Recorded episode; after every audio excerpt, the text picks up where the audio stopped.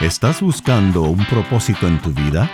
¿Quieres vivir libre de culpa y temor? Bienvenidos a Conéctate a la Vida, donde te ofrecemos al Jesús auténtico, la única fuente de gracia y amor. Y aquí está Elizabeth Talbot con Gustavo Squarson. Hola y bienvenidos a un programa más de Elegidos, una serie de personajes y biografías bíblicas de gente común que encontraron el propósito en su vida. Mi nombre es Gustavo Squarson. Y yo soy Elizabeth Talbot.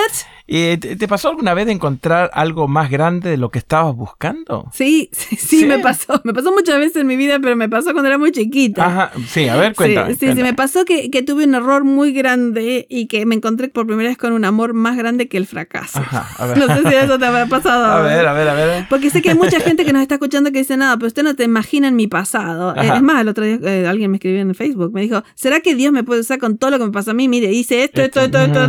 y tiene una eh, lista, una lista de cosas, ¿no? Yo era chiquitita, tenía cuatro años cuando este, en el Jardín de Infantes en Argentina éramos como 41 nenes. Estudiantes, alumnitos. Sí, que eran muchos para, para una clase. Y entonces nos mandaron a hacer un, un pajarito de papel. Ajá. Y yo vine y lo había pegado al revés, le había puesto las alas en el lado incorrecto. Okay. y entonces este, la maestra trató amorosamente de decirme, está mal. el pajarito ese no va a volar. Sí, Y yo esperé hasta el recreo porque me dio tanta bronca y tanta vergüenza haberlo pegado mal. Ajá que agarré los 41 pajaritos y los rompí todos en mil pedazos. De, oh, de, los 41 pajaritos los rompí.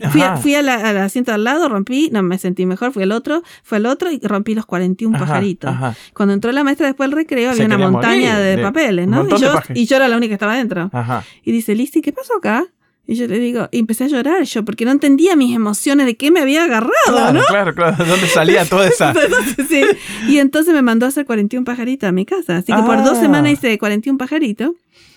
Y resulta que mi mamá se sentó al lado mío esas dos semanas mientras yo hice los 41 ¿Ah, pajaritos. Y fue la primera vez que me di cuenta que existía un amor más grande que mi fracaso. Mira qué linda. Mi mamá se sentó al lado mío todo ese tiempo, me amó exactamente igual que antes, a pesar que yo había hecho una cosa terrible.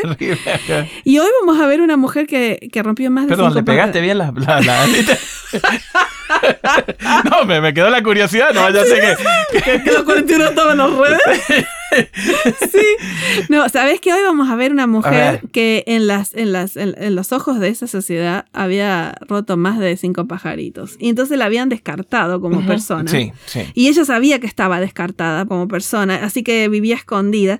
Y yo creo que somos muchos los que hemos tenido grandes fracasos, porque yo rompí muchas veces más de cinco pajaritos emocionalmente en mi vida. Y uno puede decir, bueno, ahora tengo que vivir la vida escondida, no sirvo para nada. Y sobre todo esta mujer, viste, porque hay gente que rompe pajaritos, que se equivoca, pero que lo racionaliza, lo mm. niega, lo, y, vive, viste, en un mundo diciendo, no, no pasa nada, cuando en realidad... pero ella, ella, sabía, estaba consciente, se lo recordaban cada momento. cada momento. Y entonces nos encontramos con una mujer, la mujer samaritana, en Juan capítulo 4, muy interesante porque eh, Juan los pone, pone dos historias una al lado de la otra. Los dos vienen en momentos que nadie los vea. Nicodemo a, la noche para que nadie lo vea y esta mujer al medio del día para que nadie la vea. Que las dos este, son, son, horarios. Opuestos, sí, opuestas personas, ¿no?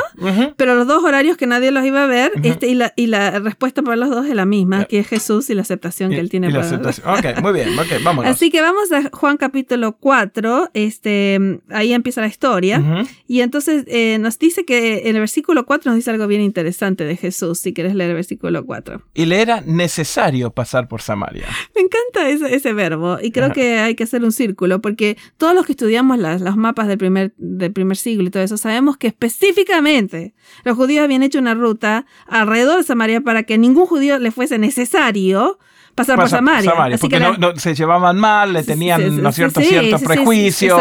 Así, que, daban un vuelterón, ¿no es cierto?, increíble para poder llegar al otro lado. Así que cuando lees que él era necesario, no era una necesidad geográfica, no era que no había otro camino. Él era necesario porque quería encontrar a esta mujer. Claro, los discípulos no entendieron, dijeron, no, vamos por este camino. Sin embargo, para Jesús era necesario. Así que había un propósito, ¿no? Un propósito, sí. Jesús tenía un propósito y era encontrarse con esta mujer. Nos dice el versículo 6 que era la hora sexta, que en ese tiempo se contaba desde las 6 de la mañana, así que la hora sexta eran las 12 del mediodía. Un calorón. Sí, en el medio. Y aparte Samaria es desierta, ¿no? uf, un así que, solazo. Y a propósito, esta mujer viene a esa hora porque no quiere encontrar a nadie. así que vamos a hablar un poquito de eso.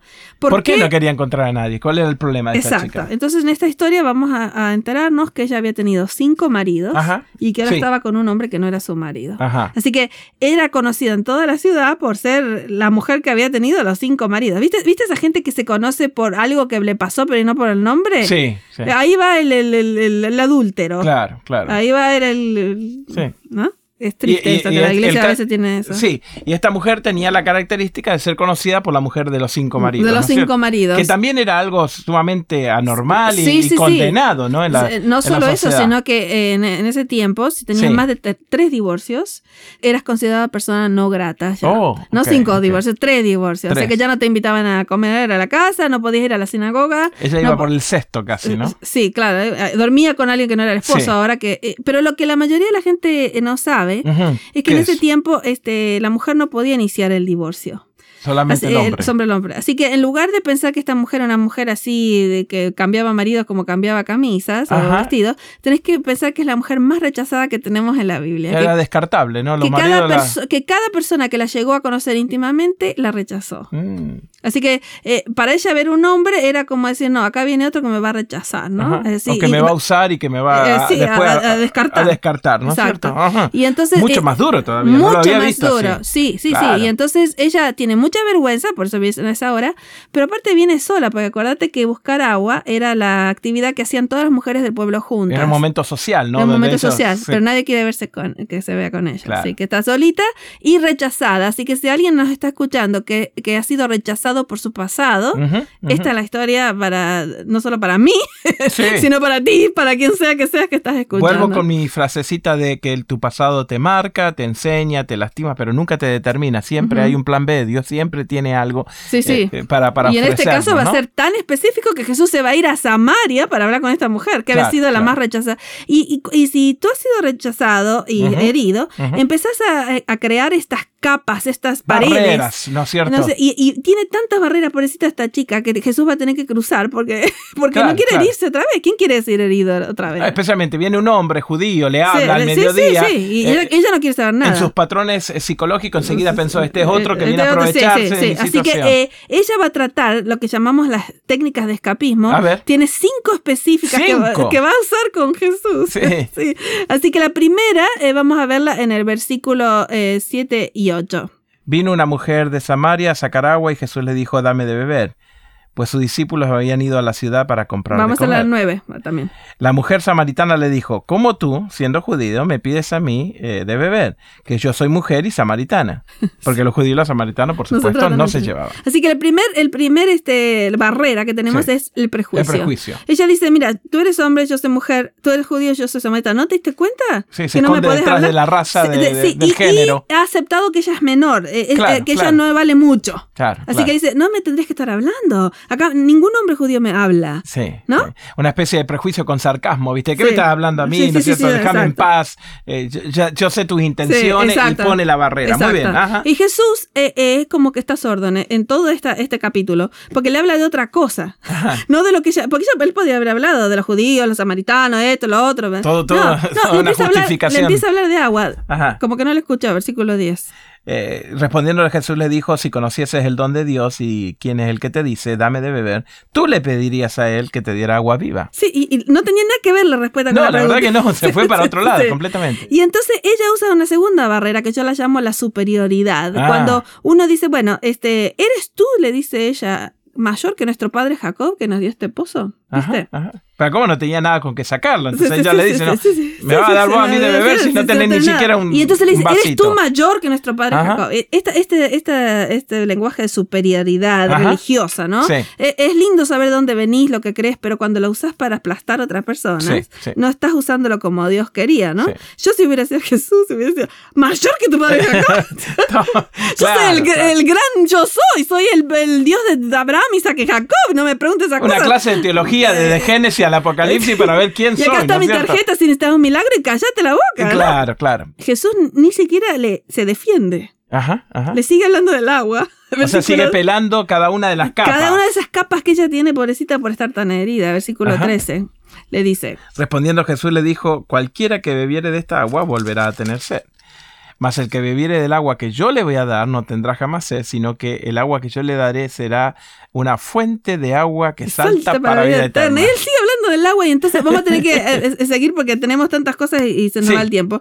Y entonces Jesús le dijo, bueno, llegó el momento que vamos a hablar de vos, porque yo vine aquí porque quiero hablarte de, a ti. Dejamos hablar de Samaritano, de, de, Jacob y de todo lo más que. Y de lugares donde adorar y de todas esas cosas. Entonces dice: Ve, llama a tu marido y ven acá. Mm. y entonces. Le puso el dedo en la llaga. Exacto. Y ella usa la tercera que se llama verdad superficial y le dice: No tengo marido. Mm. Sí, porque tiene razón, no tiene marido. Y ella le dice, sí, tenés un poquito razón, es porque tuviste cinco maridos que tener una de tu marido. Cinco te echaron, ¿no es cierto? Cinco te rechazó pero, el... pero imagínate esta mujer, se fue atrás del pozo diciendo, ¿y este quién es? Que sabe todos los, los esqueletos que tengo en mi ropero.